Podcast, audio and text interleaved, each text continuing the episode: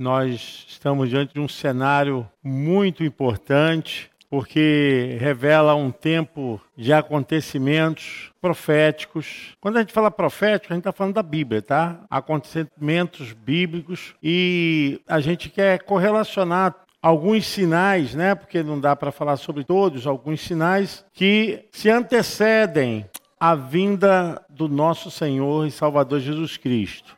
O que a gente tem que entender aqui já de início, antes de começarmos propriamente assistindo os slides também, é que nós não sabemos, não tem nenhum é, relacionamento de data e previsão da volta de Jesus. Nem o dia, nem a hora, nós sabemos, só o Pai, só pertence ao Pai. Embora Jesus, sendo Deus, embora Jesus tendo é, todo o poder como Deus, na situação em que ele veio, se humanizou, ele não pode, nessa situação, revelar nada, porque hierarquicamente aí agora pertence ao Pai. E ele obedeceu, né? No plano salutis, né, que é o plano de salvação, ele obedeceu vir ao mundo. E quando ele obedeceu vir ao mundo, ele se assujeitou, como diz lá em Filipenses 2:6.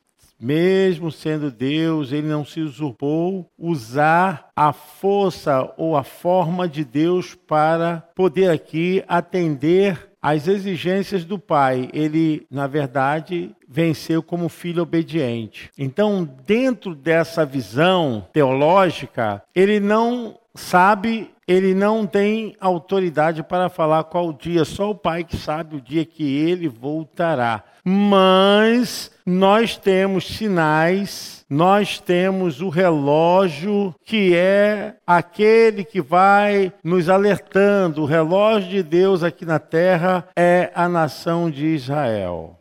A nação de Israel. Então, tudo que vai acontecendo com a nação de Israel, nós vamos aprendendo que isso também sinaliza, né? Porque desde 1947, quando Israel voltou para as terras, e depois, quando se tornou Estado definitivo em 1948, o Estado realmente do povo de Israel, ali nós vimos que aconteceu um fenômeno que ninguém acreditaria, né? Que os judeus que estavam espalhados voltaram voltaram para a sua terra. E nós sabemos que isso, oficialmente, a nação, ela se tornou uma nação oficial dentro daquele conglomerado de árabes, né? Dentro da Palestina. Então, o Estado está lá, o Estado de Israel reconhecido pela ONU, e até quem presidiu essa reunião foi um brasileiro, né? E nós sabemos que aí se tornou oficialmente um Estado, um país. Mas nós sabemos que outros sinais, né? Esse foi um sinal que a figueira floresceu. A figueira é a nação de Israel floresceu. Mas tem lutado todo esse tempo, né? Para permanecer é, firme contra as forças e os ataques, né? Do povo palestino, né?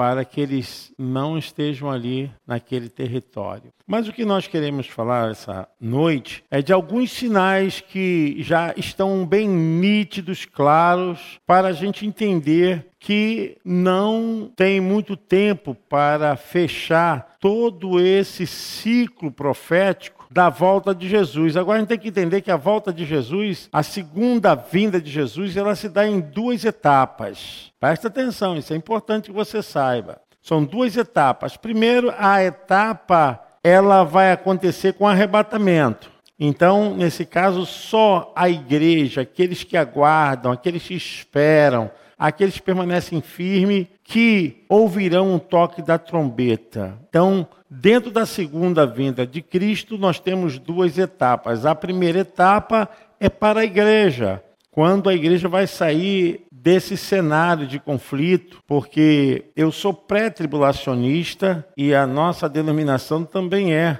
E a gente percebe claramente que a igreja, ela não vai passar pela grande tribulação. Né? O princípio de dores nós já estamos vivendo. São justamente todos esses apertos e aflições que, quer crente ou não crente, nós estamos vivendo, porque estamos num governo gentílico. O governo gentílico começou desde que Israel foi para o exílio. Então, nós estamos falando de coisa aí que é bem lá atrás. Então, nós temos ali o Reino do Norte, que foi é, 100 anos antes do Reino do Sul.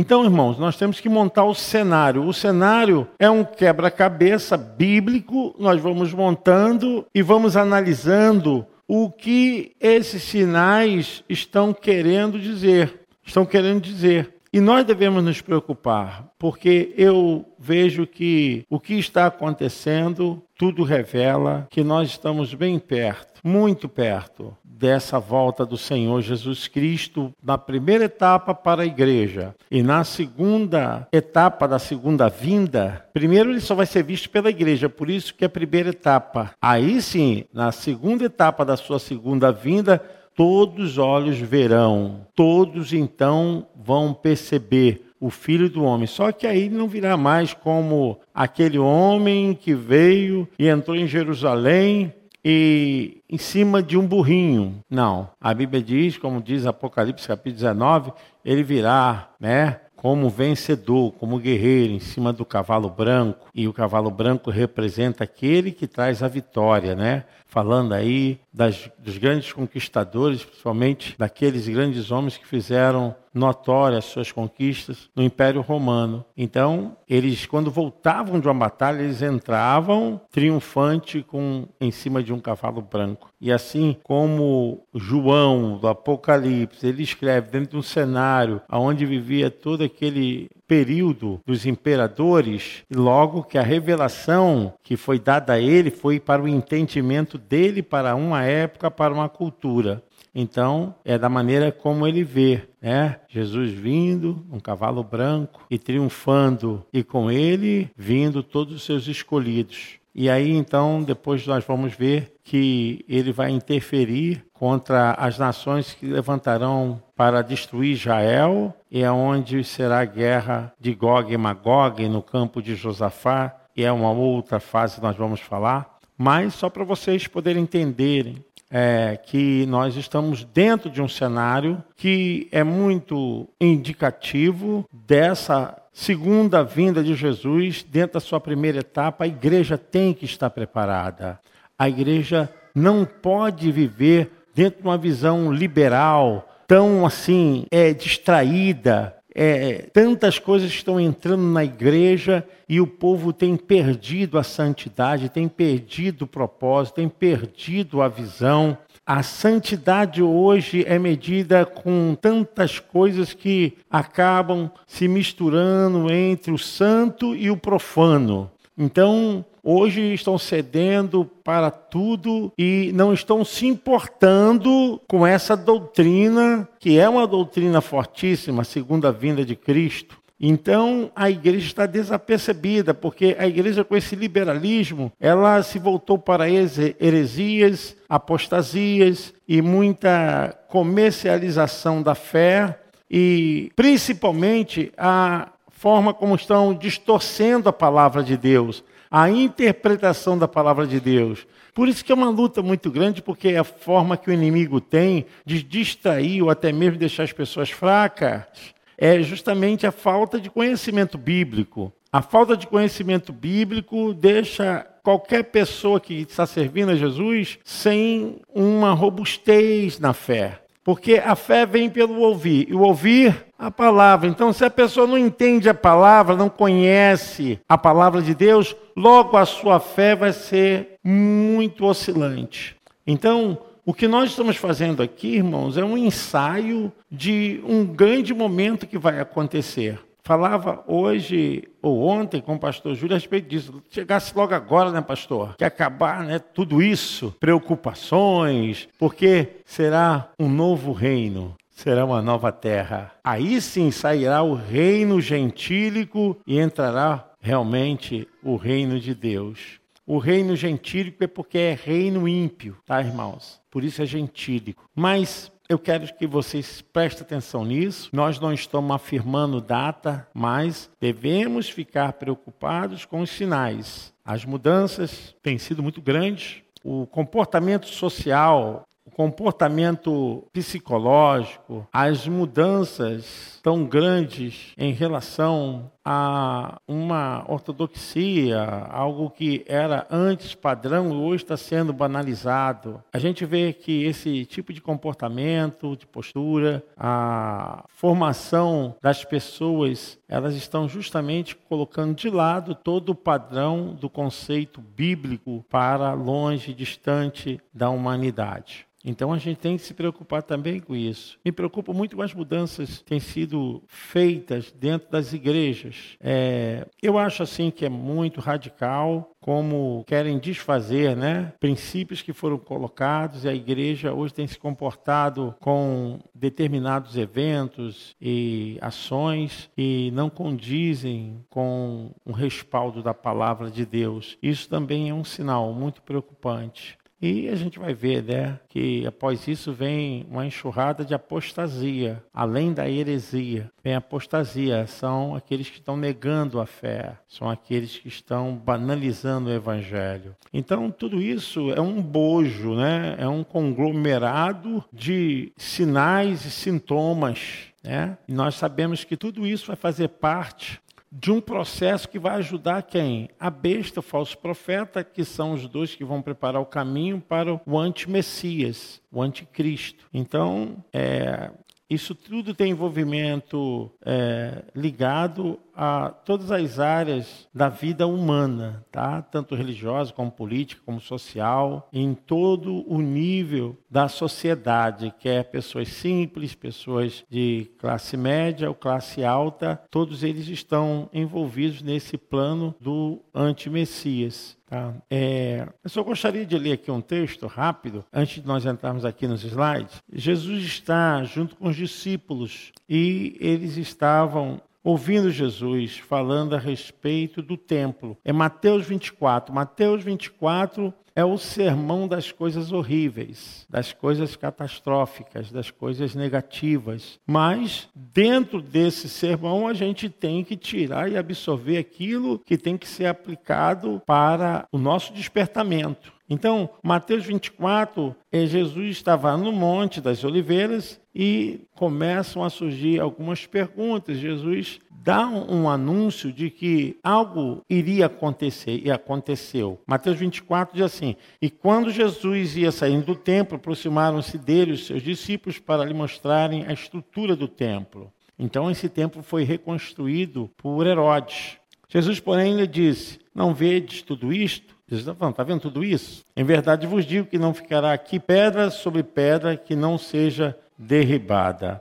E isso aqui realmente aconteceu, irmãos, tá? Depois de 70 anos da morte de Cristo, nós sabemos que Jerusalém foi invadida por Roma. Invadiu Roma e foi uma verdadeira carnificina. Mais de um milhão de judeus foram mortos porque a resistência contra o exército de Roma levou muitas pessoas a tentar lutar, mas isso foi de uma destruição assim muito terrível. Então, muitos foram crucificados, muitos foram torturados e foi uma coisa horrível. E o que que eles souberam? Porque o primeiro tempo que Salomão construiu, tudo era de ouro. Então a ideia que eles tinham que aquele templo também tinha paredes de ouro. E quando Jesus falou assim, olha, não de tudo isto, Jesus estava falando do templo. E esse era o terceiro templo. Primeiro templo foi de quem? Salomão. Isso. E a gente vê que nesse templo a riqueza era abundante. Era abundante.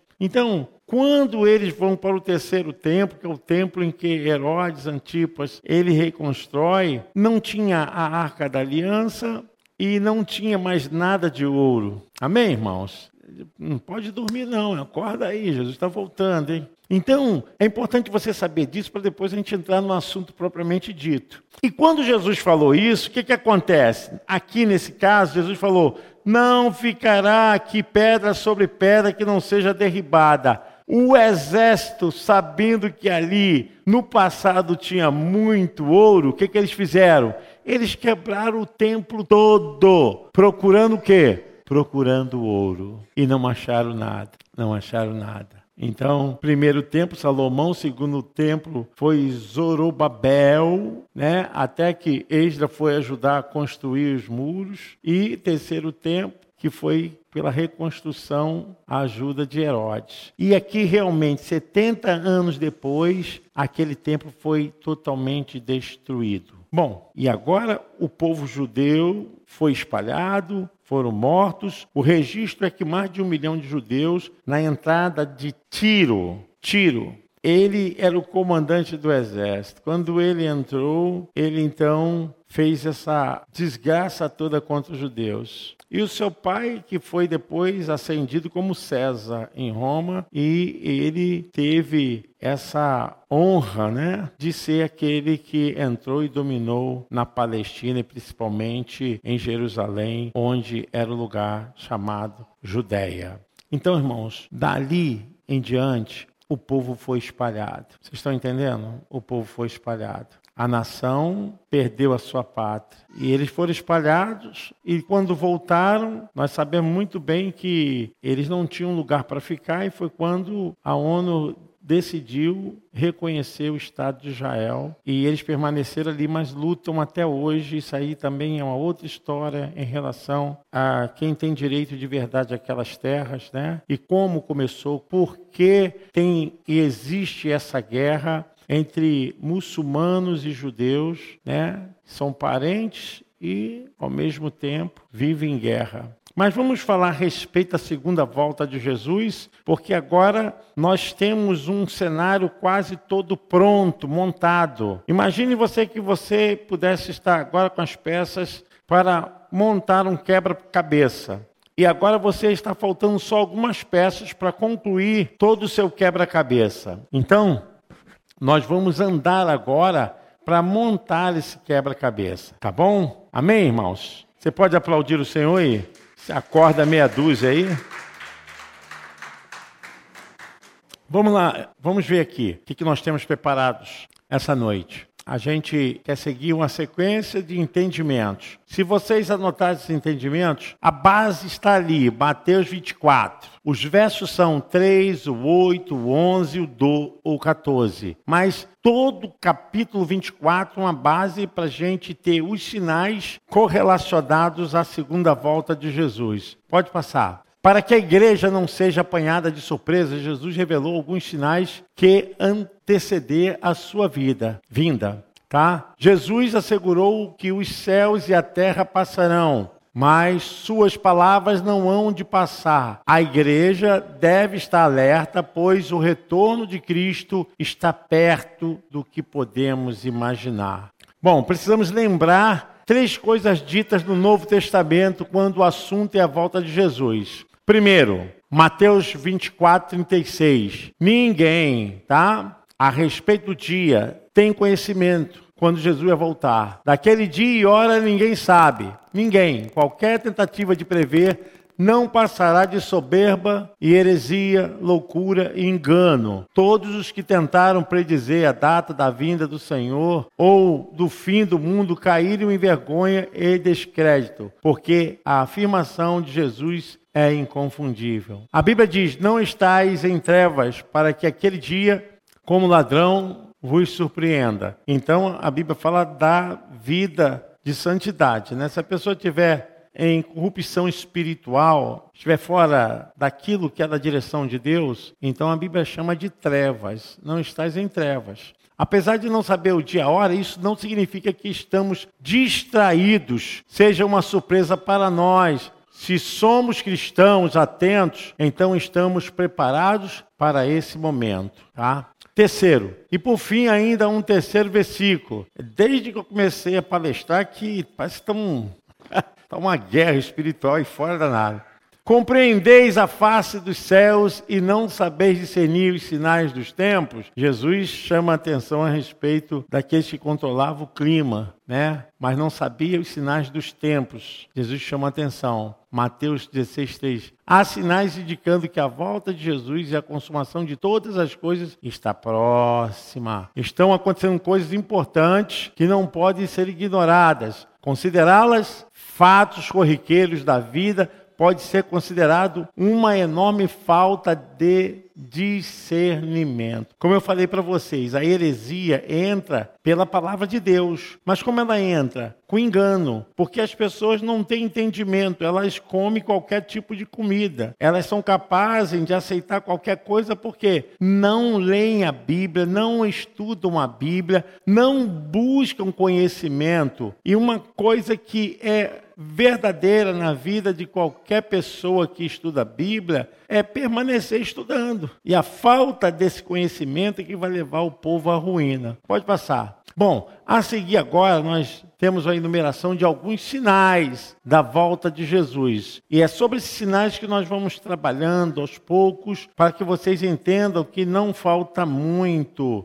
para acontecer esse maior advento na face da terra. Falsos cristos. Mateus 24, versículos 4 e 5. Falsos cristos, tá? Jesus respondendo disse: Acautelai-vos que ninguém vos engane, porque muitos virão em meu nome dizendo: Eu sou o Cristo, e enganarão a muitos. Então, nós temos que ter muitos sinais em relação a isso aí. Tem muitos sinais, inclusive vários acontecimentos é, ocorreram na história humana porque pessoas acabaram iludidas e foram convencidas a cometerem suicídios coletivos. Né? Isso aconteceu em vários lugares. E essas pessoas se dizem né, ser o Cristo. E a gente pode ver que há muita coisa no mundo ainda acontecendo que pessoas, em vez de adorarem a Deus, estão adorando ainda o ser humano. E as pessoas, o ser humano gosta disso, porque o ser humano, ele quando sente assim, ainda mais que for um ser humano narcisista, né? Que gosta de ser bajulado, adorado, é o que nós temos aí. Então, a adoração é só a Deus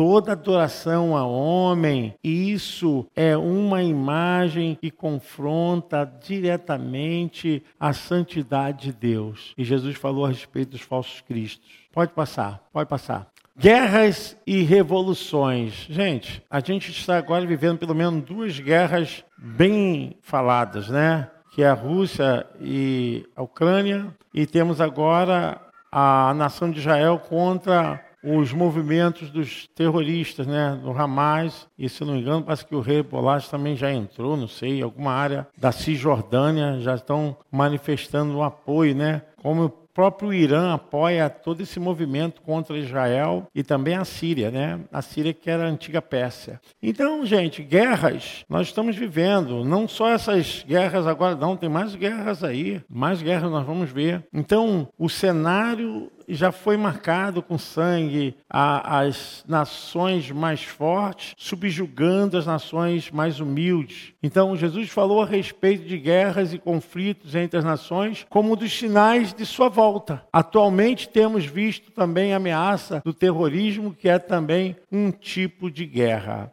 Então, nós estamos vivendo em guerra e não tem mais como impedir essa ascensão né, de países que têm um poder bélico, que têm o um poder de armas nucleares, de invadirem outros países ou cometerem um maior absurdo contra os direitos humanos. Bom, isso aqui é interessante e vale a pena a gente ler, porque sabe o que, é que diz? Ó, o século XX o século passou, apesar da euforia de que tudo progredia a passos largos em direção a uma utopia mundial, foi marcado por duas sangrentas guerras mundiais. Estamos falando do século XX, nós estamos no século XXI. Seguida por inúmeros conflitos de Guerra Fria, Apenas 21 anos após ter terminado a Primeira Guerra, quando o mundo achava que estava em paz, estourou a Segunda Guerra, que deixou um saldo de 77 milhões de mortos destes pelo menos 7 milhões de judeus. A bomba atômica tirada em Hiroshima e Nagasaki em 6 de agosto de 1945 trouxe ao mundo o conhecimento de um poder de destruição nunca antes sonhado a energia atômica. Assim, por exemplo, já em 1993, estimava-se que havia cerca de 48 guerras étnicas em andamento pelo mundo afora, que havia 164 reivindicações e conflitos étnicos territoriais a respeito de fronteiras na ex-União Soviética, dos quais 30 envolviam alguma forma de conflito armado. Então, as guerras, elas continuam. A gente vai ver que no século passado foi até um, um cenário muito mais forte do que agora, e vamos ver o que vai acontecer. E a gente vê aí, são as catástrofes, né? Gente, está acontecendo uma catástrofe no mundo todo. A gente tem percebido isso, que a mudança climática. É, nós estamos vivendo um tempo muito, assim, de descontrole da natureza. A gente vê que o mar está tentando tomar o seu lugar, né? que o, o, o, mundo está passando por muitas transformações, né? E hoje mesmo aqui no Brasil, a gente está vivendo isso. Esse calor absurdo e tentam dar explicações, mas a gente vê que, de maneira assim geral, o planeta tem sido transformado para pior, o ecossistema tem sido atingido diretamente e a Bíblia fala de catástrofes naturais, tá? Mateus 24, versículo 7. Porquanto se levantará nação contra nação e reino contra reino, e haverá fomes e pestes e terremotos em vários lugares. Então, nós já sabemos que isso está acontecendo. Né? A gente teve notícia agora aconteceu em Santa Catarina, aquela inundação, é, casas sendo levadas e pessoas infelizmente perdendo suas vidas e a mudança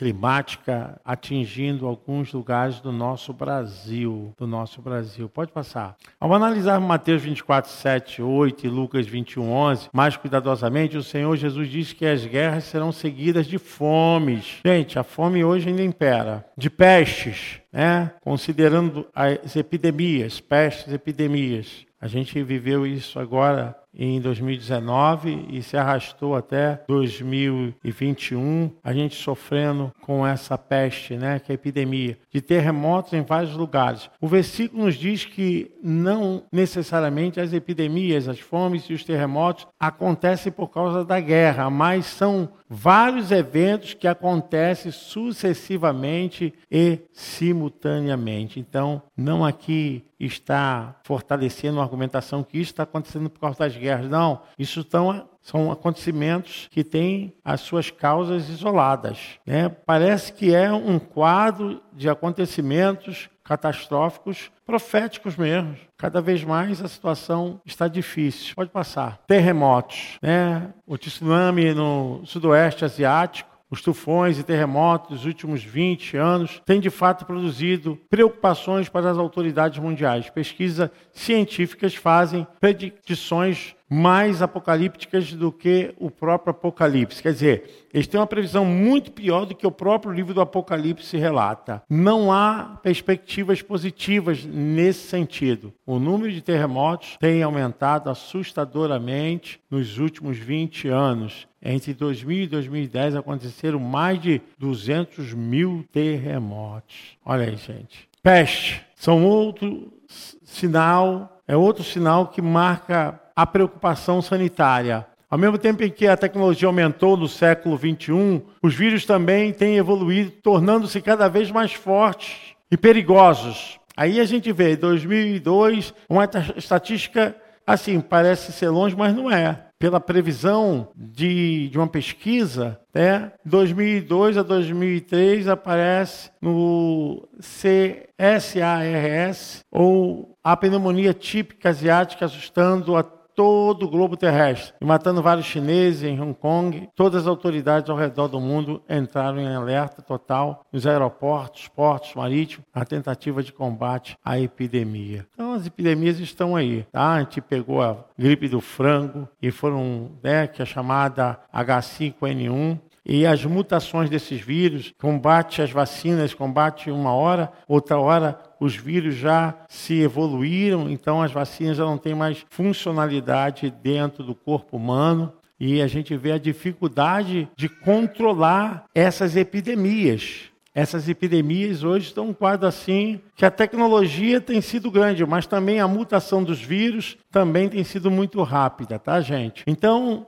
a gente pode ver que a gripe do frango assustou a Ásia, chegou até aqui a nós, levando produções avícolas inteiras a serem sacrificadas, o que corresponde a milhões de frangos no mundo todo. Essa gripe é altamente transmissível ao ser humano e se propaga muito rapidamente, pode levar o ser humano à morte. O vírus da gripe do frango se chama H5N1 e a mutação do vírus influenza, o mesmo que matou milhões de início do século XX. Episódio reconhecido como a gripe espanhola. Hoje está desenvolvendo a vacina por todo o planeta, é, inclusive no Brasil, para combate a essa mutação do vírus influenza. E daí, ó. Aí a gente vê, né, sintomas da zika, da chikungunya, da dengue. São quadros que colocou o país em alerta, e internacionalmente também o mundo ficou alerta, né? Ali fala sobre a zika, sobre a chikungunya, sobre a dengue. A gente não pode esquecer que são é, epidemias bem próximas da nossa geração pode passar. Fomes, né? Fomes é, é, no mundo todo.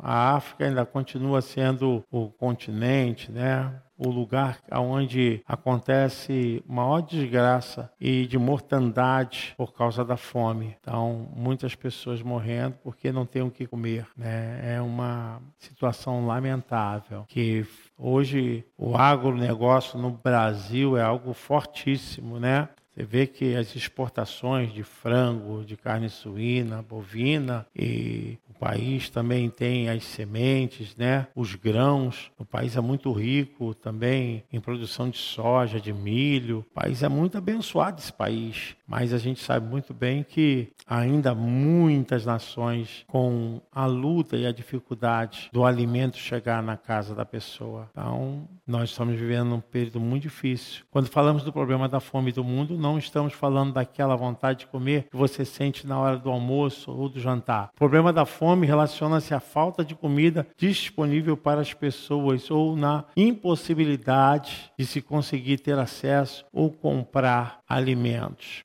Eu até sigo um missionário que ele tem um trabalho lá em Angola, que ele faz esse trabalho social dentro do evangelismo, né? onde ele organiza uma fila assim tremenda de crianças que comem ali arroz e feijão quando tem e quase não tem proteína nenhuma. E a gente vê, né, o que está acontecendo bem perto da gente, a situação cada vez mais gritante. Bom, gente, isso é uma parte mais terrível que a gente não pode esquecer, que é a perseguição aos cristãos, tá? Hoje tem muitos cristãos morrendo, muitos missionários morrendo, muitos pastores morrendo que estão nessa linha de frente, levando o evangelho, muitas vezes é, levando Bíblia em contrabando, né? Estão pregando em lugares que são proibidos, estão vivendo realmente uma área de risco. E aqui a gente vê uma cena tão terrível como essa aí, ó. Pessoas sendo fuziladas, queimadas por confessar a fé em Cristo, tá? Atualmente, em muitas nações, há uma perseguição mais velada, mas os cristãos continuam sendo alvo de perseguições. Então, eles vos entregarão para serem afligidos, né? E condenados à morte. Mateus 24, 9. Tá? Aí a gente vê aqui sempre um resumo para vocês entenderem. A Arábia Saudita é o berço do islamismo, tendo em Meca a cidade mais sagrada desta religião. Já é proibido aos não muçulmanos entrarem naquela cidade. Já é proibido. De modo geral, a perseguição religiosa só aumenta. Não há igrejas conhecidas e a, maior, a maioria dos cristãos naquela nação são imigrantes estrangeiros, como eu falei para vocês. Agora o governo do país anuncia modificações em uma lei sobre a literatura também é sempre escondido, né? Isso poderia marcar o fim do cristianismo na região. O motivo é simples: está prevista pena capital para quem carregar Bíblias para dentro da Arábia, ou seja, o que já era considerado contrabando agora chega ao extremo. Não se pode comprar legalmente uma cópia das Escrituras por lá. A missão Clamor do Coração divulgou em seu relatório mais recente que, ao legislar sobre a exportação de drogas ilegais. Inclui-se um artigo que aborda todas as publicações de outras crenças religiosas não islâmicas e que tragam prejuízo. Ou seja, compararam né, quem transportasse Bíblias como aquele que também está traficando, está levando drogas para a Arábia Saudita. Ou seja, na prática, entrar com uma Bíblia na Arábia Saudita será o mesmo carregar cocaína ou heroína. E é assim, essa, essa é a nossa realidade. A gente tem aqui toda a liberdade, mas eu estou falando dos sinais. Coreia do Norte, como vocês já sabem, que é uma parede imbatível, é um muro de ferro. Estima-se que 50 a 70 mil cristãos sofrem diariamente em campos de trabalho forçado tá, no norte coreanos. Então, Somália, se um cristão ex-muçulmano for descoberto na Somália, pode ser condenado à execução imediata.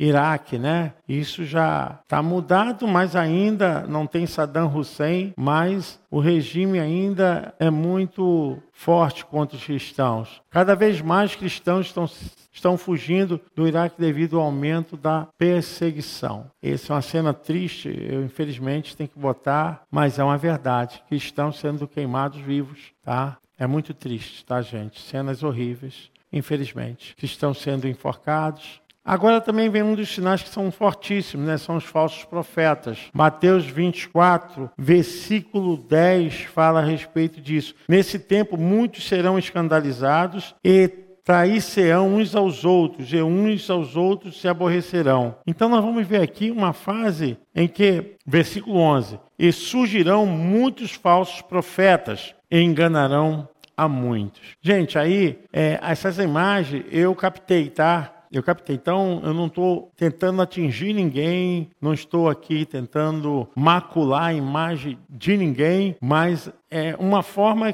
que a sociedade está vendo que esse evangelho do liberalismo, hoje em dia a igreja não batiza mais. Hoje em dia as igrejas estão aceitando assim, de forma sem discutir, é o casamento homoafetivo. E nós somos perseguidos porque temos as nossas opiniões baseadas na Bíblia. Não queremos ofender ninguém, só não queremos que isso seja um conceito liberal, progressista. Não, isso biblicamente é condenado. Biblicamente isso não é aceito. Aí nós somos taxados, né, como radicais. Mas nós vamos ter que enfrentar isso. A igreja vai ter que enfrentar isso. E aí tá, né? Essas imagens não são minhas, mas é do próprio estudo. Então a gente vê esse papel sendo transformado, lugar onde tem que ser de edificação espiritual, de condução para as vidas serem realmente conduzidas até Cristo, permanecerem firmes, e se tornou um campo onde as ovelhas estão sendo esfoliadas, né?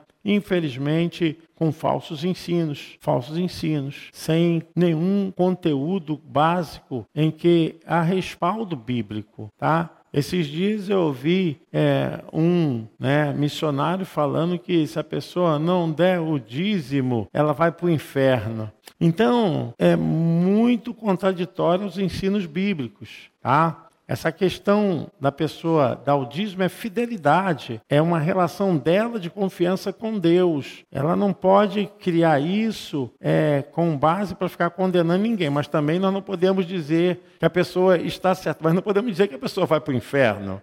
Então, se chega a um absurdo, a um extremo, a pessoa que dá o dízimo dá de coração e dá com consciência, sabendo. Então, infelizmente, aí há uma prática fora da Bíblia, né? 30%. Pode passar. Gente, como eu falei, a gente vai ver imagens aí que a Bíblia condena o aborto. A Bíblia diz que a vida começa na concepção. Né? Se a gente ler lá o Salmo 139, Deus vê todos os dias do salmista, ainda quando ele era um embriãozinho, né? quando era ainda uma massa sem forma, né? uniforme. Deus viu. Então, né, essa pessoa falou que eu sou a favor do aborto, sim, e digo isso em alto e bom som. Se eu estou pecando, eu cometo esse pecado consciente, sim. Então, A Bíblia condena, a vida pertence a Deus. Até digo isso, irmãos, isso até é uma coisa que às vezes a gente tem que enfrentar. Eu não sou de acordo que alguém vá lá e cometa um adultério, que a pessoa vá lá cometa é, uma infidelidade conjugal. Dessa infidelidade conjugal, tem uma criança no meio, a criança não tem nada a ver com isso, porque toda a ciência biológica, toda a vida vem por um processo genético. Então, se lançou ali é, o sêmen e aquilo, né, aquela bênção fecundou, é vida. Mas não estou aqui é, respaldando adultério nem infidelidade conjugal, irmão, jamais. Mas eu estou falando da vida, da vida. Pode passar. Então a gente vê a pregação do evangelho sendo achincalhada, né? Se você tem dinheiro, carro, mansão, venha, Jesus vai te dar. Isso é uma coisa que não existe biblicamente. Pelo contrário, né? A gente vai ver que os discípulos morreram pobres, morreram sofrendo, né? Se a gente for ver a morte de todos os apóstolos, o único que não morreu é, de uma morte de perseguição foi João, o restante foi tudo morte de perseguição, né? Crucificados, queimados, apedrejados. É uma coisa que não tem como as pessoas hoje estão vendendo. A igreja, infelizmente, perdeu essa visão. Irmãos, eu não estou sendo contra a pessoa falar de vida abençoada financeira, mas eu estou falando com os cuidados de promessas e de coisas e a gente colocar o reino de Deus somente nessas coisas, somente em bens materiais, somente em coisas físicas. E o reino de Deus é muito mais do que comida e bebida, né? Lucas 12, 15 diz: Então lhes disse: Cuidado, fiquem de sobreaviso contra todo tipo de ganância. A vida de um homem não consiste na quantidade dos seus bens. Então, muitas pessoas com essa ganância acabam perdendo a salvação. Pode passar. Apostasia. Nós estamos vivendo um tempo de apostasia, esfriamento espiritual. Gente, é, vocês já perceberam como as pessoas, quando falam a respeito da sua experiência com Jesus, falam sempre no passado? Parece que não tem hoje verdinha aqui. Ah, ah, ah aqui está funcionando aqui. É, volto ao assunto. Ah, que não voltou não. É, a apostasia ela está presente hoje com um esfriamento muito forte entre os irmãos. Então as pessoas hoje vão falar de suas experiências com Jesus sempre com saudosismo. Então, por quê? Porque já esfriaram na fé, já não são mais como era antes, já não estão tão é, aplicados e voltados com aquele sentimento que tinham antes. Perderam a fé. Perder a fé. Apostasia é esfriar na fé, perder a fé, é começar a não viver aquilo que de início na sua vida espiritual tinha começado. Então, apostasia significa desvio, afastamento, quer dizer abandono premeditado e consciente da fé cristã.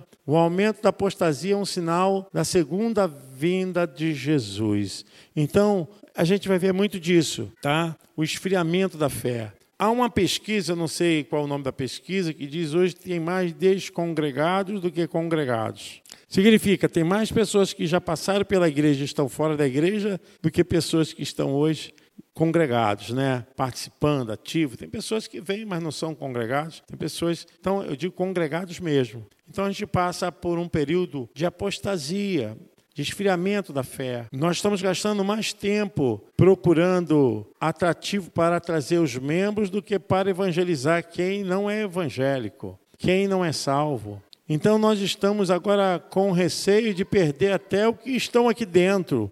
E essa tem sido a preocupação de muitos pastores. A gente tem compartilhado isso. Infelizmente, a igreja está vivendo um tempo de apostasia. A disputa é muito forte, o mundo tem jogado muito forte. As pressões é, dos desejos carnais, da falsa ilusão e tem atraído muitos os cristãos. Infelizmente, a apostasia tem se colocado hoje muito fortemente dentro das igrejas. As pessoas não têm preocupação com mais nada na obra de Deus. Então, é, isso vai acontecer, irmãos, quando a gente estiver estudando a respeito do arrebatamento. Isso vai acontecer porque quando a igreja for retirada, essas pessoas que estavam na apostasia, elas vão ter uma chance, mas vai ser uma situação muito difícil, porque o Espírito do Senhor será tirado da terra. Quer dizer, a graça de Deus não vai estar mais tocando e convencendo as pessoas. Então, vai ser um tempo muito difícil. Pode passar, irmão. Mas o Espírito expressamente diz que nos últimos tempos apostatarão alguns da fé, dando ouvidos a espíritos enganadores e a doutrinas de demônios, pela hipocrisia de homens que falam mentiras, tendo cauterizado a sua própria consciência. Está aí, 1 Timóteo, né? Então, 1 Timóteo capítulo 4. A gente vai ver 4, versículo 1, versículo 5. Pode passar. Aspectos da apostasia, tá? Segundo alguns teólogos, existem dois aspectos distintos da apostasia, os quais são relacionados como diferença teológica e desvio moral. Vejamos. É a rejeição total ou parcial da sã doutrina por meio de deturpações levianas e divergências inconsequentes aos aspectos, aos ensinamentos sagrados. Então a gente vê que a fé está sendo colocado em objetos, em sincretismo e não está voltada à permanência fiel em servir a Jesus. Infelizmente, é, alguns pastores já chegaram até a dizer assim para mim, pastor, infelizmente eu tenho que fazer isso porque senão o povo não vai para a igreja. Então, vocês verem a situação como está ocorrendo. Então, ele prefere fazer como Arão, né? fazer o bezerro de ouro, do que confrontar a multidão que está vivendo dentro dessa apostasia tão terrível.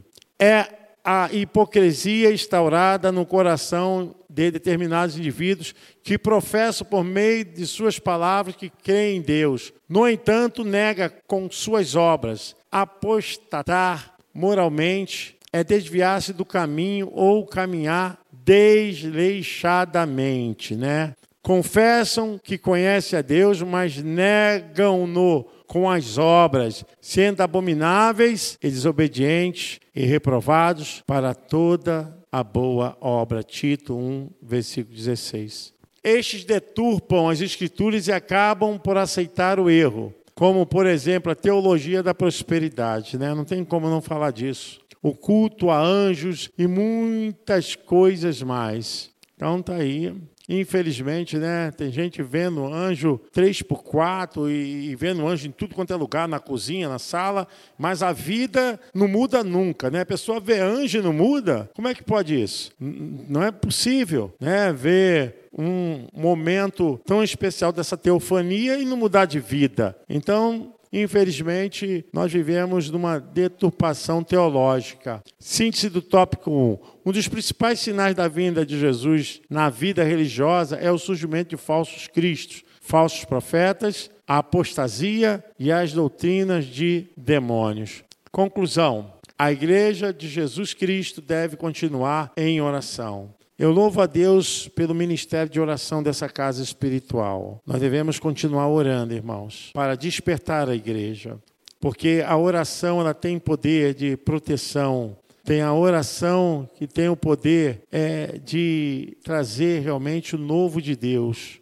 E nós estamos vivendo um tempo que precisamos de renovo, precisamos ser despertados. Ore, meu irmão, para que a sua fé não sucumba. Então, Vamos continuar orando e vigiando, como coluna e firmeza da verdade, aguardando em santificação a volta de Jesus. Para refletir, né? Você possa refletir. É, segundo tudo que falamos aqui, quais sinais vão acontecer à volta de Jesus? O que significa apostasia? O aumento da apostasia é um dos sinais da volta de Jesus? Os cristãos continuam sendo alvo de perseguição? Por quê? Cite alguns sinais que vão acontecer à volta de Jesus. Então, a gente pensa que não falta mais nada, irmãos. A respeito dos sinais, não falta mais nada.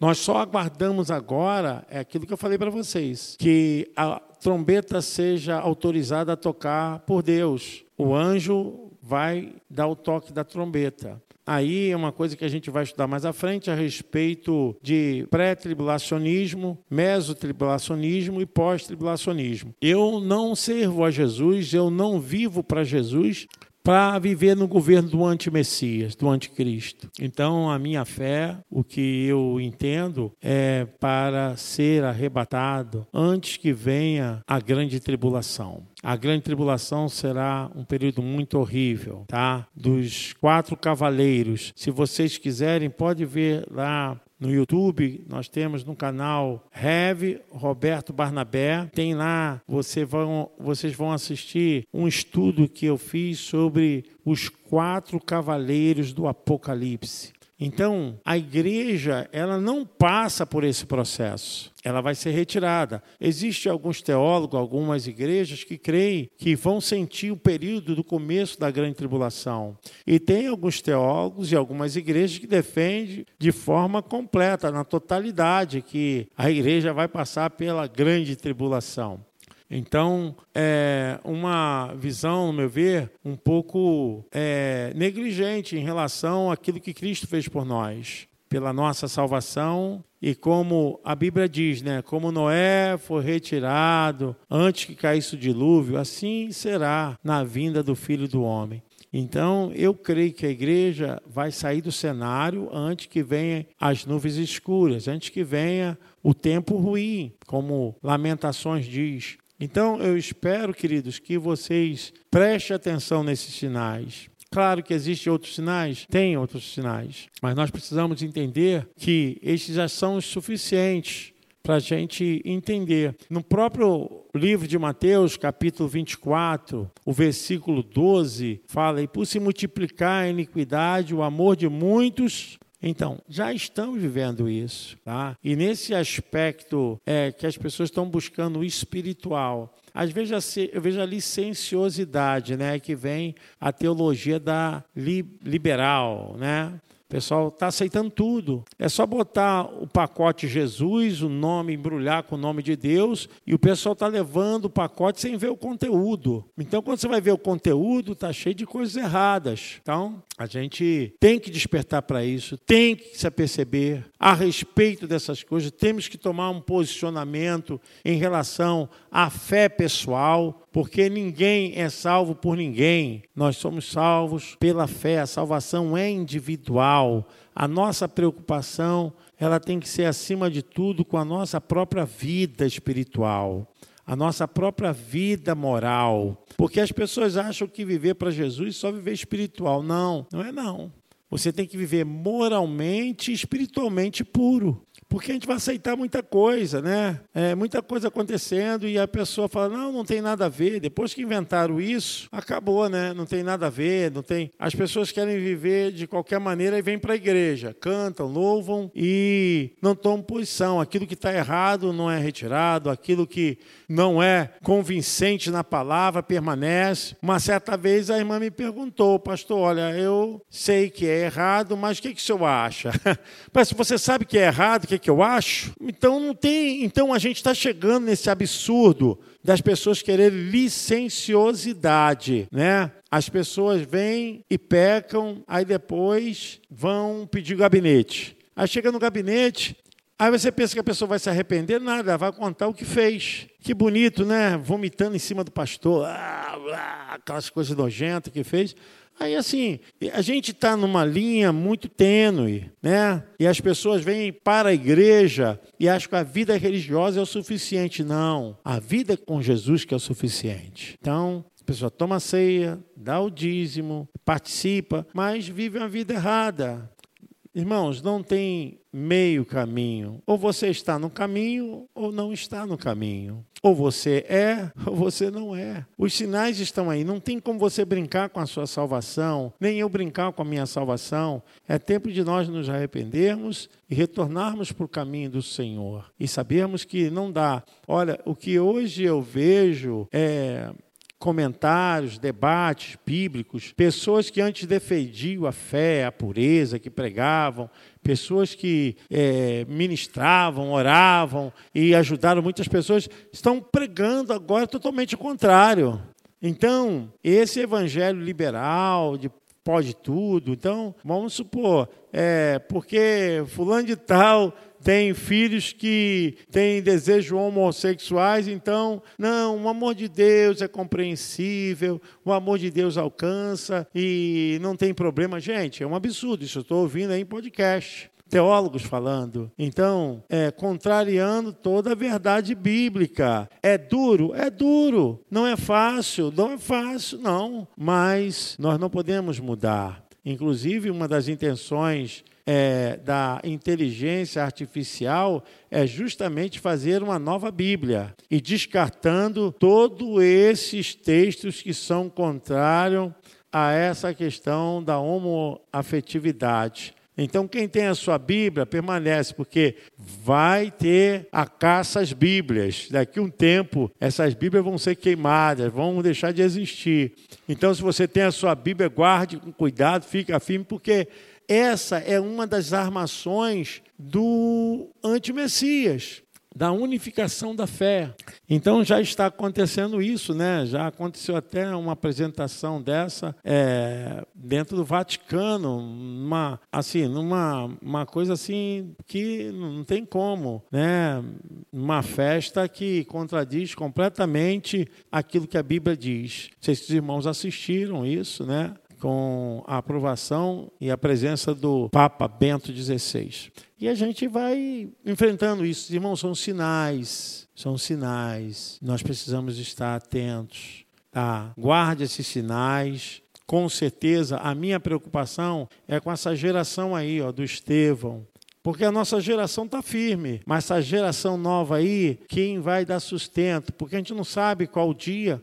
Pode ser que seja amanhã, mas pode ser que seja daqui a 30 anos, não sei. E nós precisamos permanecer firmes na fé. E a minha preocupação é justamente deixar esse legado. E não tem sido nada fácil. Se nós percebermos hoje culto, culto, não estou falando modismo, não, né? Culto. As igrejas estão praticamente vazias de jovens. Mas quando tem modismo, festa, não sei o quê, isso aí, aí, mais culto, aquela coisa que é gerada com conhecimento, com prática, com liturgia, com aspectos mesmo é, de sentimentos é, gerados na fé, a gente está vivendo numa queda muito grande. Irmãos, eu espero ter contribuído, espero ter ajudado vocês. Orem para que possamos subir, né? É, nós vamos falar de mais coisas, claro que aqui a gente só tocou nos sinais, mas eu creio que a gente deveria falar sobre esses pontos, né? Mas é muito teológico. Às vezes o assunto fica muito chato, né? Os irmãos vão dormir. É aí, ó, igual o Beto está dormindo ali, ó. Está dormindo. Ah, muito bom a gente estudar, porque eu creio que a gente precisa ter definição a respeito dessa visão que mede quem somos, pré, meso ou pós. É, aí eu penso que a gente precisa trabalhar, porque você não pode só saber uma linha teórica, tem que saber todas elas. Então espero ter ajudado vocês, amém? Você pode aplaudir o Senhor Jesus. Deus abençoe.